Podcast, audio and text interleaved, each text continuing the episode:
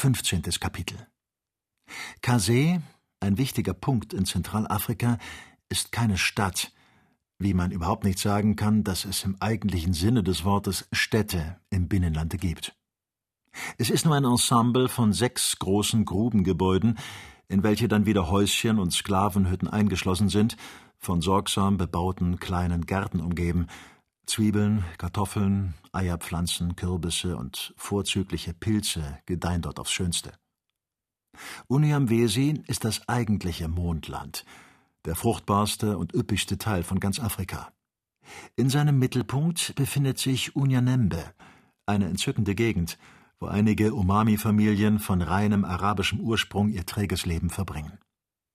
Sie trieben lange im Innern Afrikas und in Arabien Handel mit Gummi, Elfenbein, indischem Kattun und Sklaven und machten dabei bedeutende Geschäfte.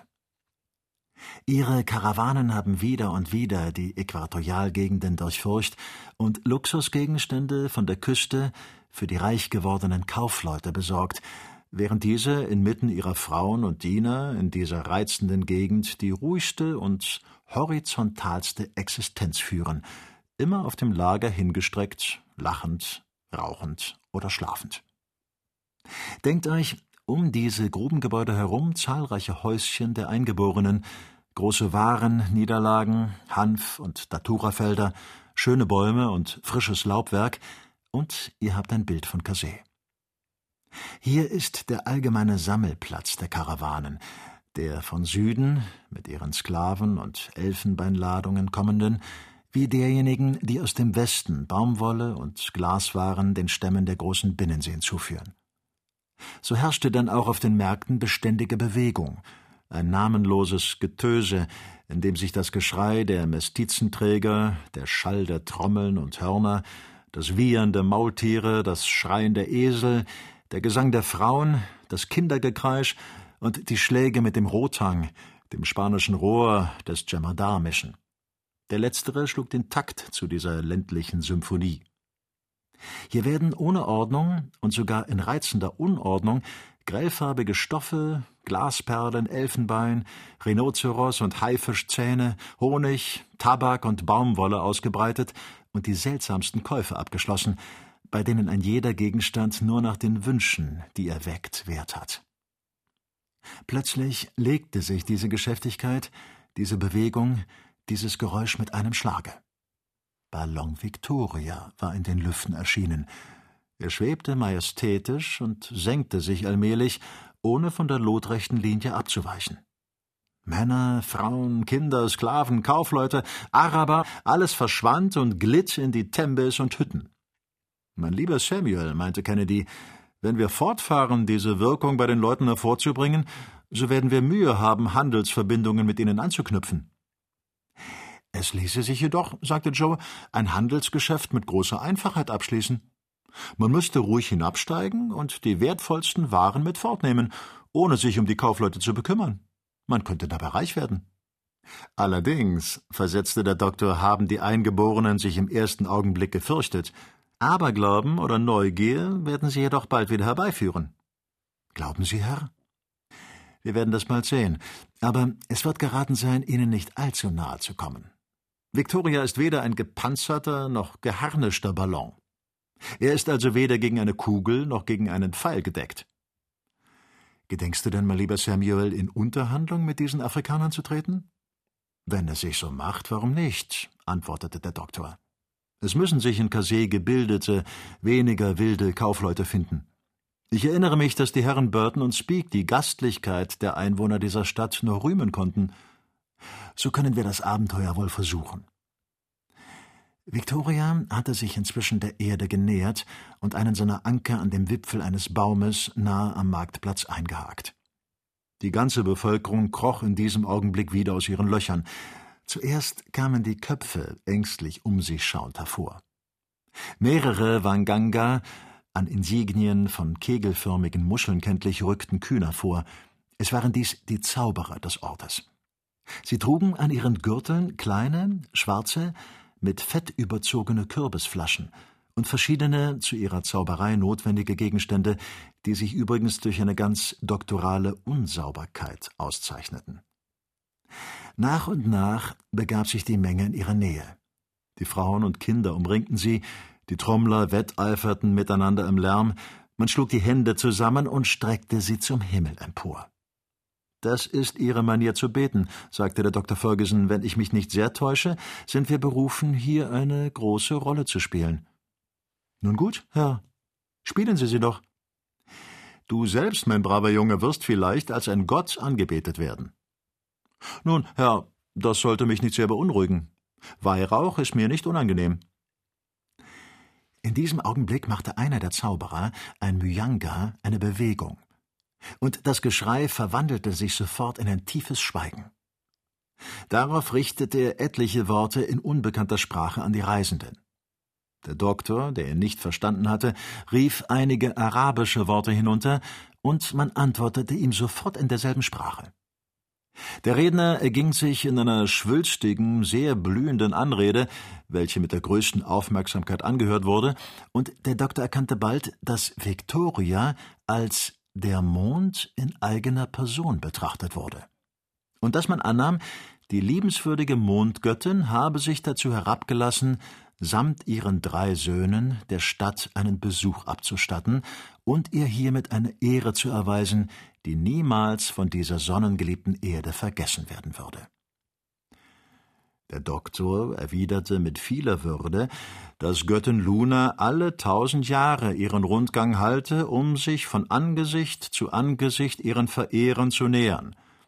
Er forderte das Volk auf, von ihrer göttlichen Gegenwart Gebrauch zu machen und seine Wünsche und Bedürfnisse vorzutragen. Er erhielt zur Antwort, dass der Sultan Mwani seit langen Jahren krank liege und den Himmel anflehe, ihm zu helfen. Der Zauberer lud deshalb die Söhne der Luna ein, sich zu ihm zu bemühen. Ferguson teilte seinen Gefährten die erhaltene Einladung mit. Und du willst dich wirklich zu diesem Negerkönig begeben? sagte der Jäger. Allerdings. Diese Leute scheinen mir sehr günstig für uns gestimmt. Die Atmosphäre ist ruhig. Kein Lüftchen regt sich. Wir haben also für Victoria nichts zu fürchten. Aber was wirst du tun? Sei ganz ruhig, lieber Dick.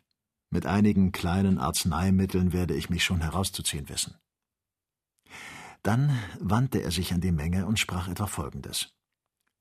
Luna will sich des den Kindern von Unyamwesi so teuren Herrschers erbarmen und hat uns die Sorge für seine Heilung anvertraut. Er schicke sich an, uns zu empfangen. Das Geschrei, die Gesänge, die Demonstrationen verdoppelten sich, und der ganze große Ameisenhaufen schwarzer Köpfe setzte sich in Bewegung. Jetzt, meine Freunde, sagte Dr. Ferguson, müssen wir alles mit Vorsicht anordnen. Wir können unter Umständen zu einer sehr schnellen Abreise gezwungen werden. Dick wird in der Gondel bleiben und vermittels des Knallgasgebläses eine hinreichende, emportreibende Kraft unterhalten. Der Anker ist solide befestigt. Es ist also nichts zu fürchten. Ich will auf die Erde herabsteigen und Joe kann mich begleiten, aber am Fuß der Leiter zurückbleiben. Wie? Du willst dich allein in die Höhle dieses Mohren wagen? Herr Samuel, rief Joe, Sie wollen nicht, dass ich Ihnen zur Seite bleibe? Nein, ich werde allein gehen. Diese guten Leute bilden sich ein, dass ihre große Göttin Luna herabgekommen sei, um ihnen einen Besuch zu machen. Ich werde durch ihren Aberglauben geschützt. Habt also keine Furcht und bleibe ein jeder auf dem ihm angewiesenen Posten. Nun, wie du willst, antwortete der Jäger. Achte auf die Spannung des Gases. Sei unbesorgt. Das Geschrei der Eingeborenen nahm mehr und mehr zu. Sie verlangten immer energischer das Einschreiten des Himmels. Seht doch einmal, meinte Joe, ich finde, dass Sie gegen Ihre gute Luna und deren göttliche Söhne etwas zu gebieterisch auftreten. Der Doktor stieg, mit seiner Reiseapotheke versehen, zur Erde herab, Joe ihm voran. Dieser setzte sich, ernst und würdig, wie es sich geziemte, an den Fuß der Leiter, schlug dabei nach arabischer Sitte die Beine übereinander, und ein Teil der Menge schloss um ihn einen ehrfurchtsvollen Kreis. Währenddessen rückte der Dr. Ferguson unter dem Schall der Instrumente, von religiösen Waffentänzen geleitet, langsam nach dem königlichen Tembe vor, das ziemlich weit außerhalb der Stadt lag. Es war etwa drei Uhr, und die Sonne leuchtete so hell, als wolle sie auch, so viel an ihr lag, zur Verherrlichung der Söhne Lunas beitragen. Samuel Ferguson schritt mit Würde einher. Die Wanganga umringten ihn und hielten die Menge zurück. Bald schloss sich ihm auch der natürliche Sohn des Sultans an, ein junger, ziemlich gut aussehender Bursche, welcher nach dem Brauch des Landes der einzige Erbe der väterlichen Güter und der Ausschluss der legitimen Kinder war. Er warf sich vor dem Sohne der Luna zur Erde, dieser jedoch winkte ihm mit anmutvoller Gebärde, sich zu erheben.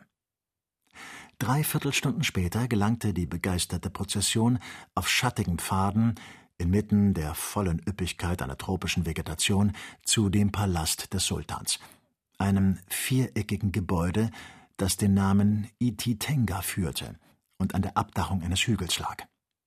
Eine Art Veranda ging von dem Dach der Hütte aus und stützte sich auf Holzpfähle, die darauf Anspruch machten, behauen zu sein.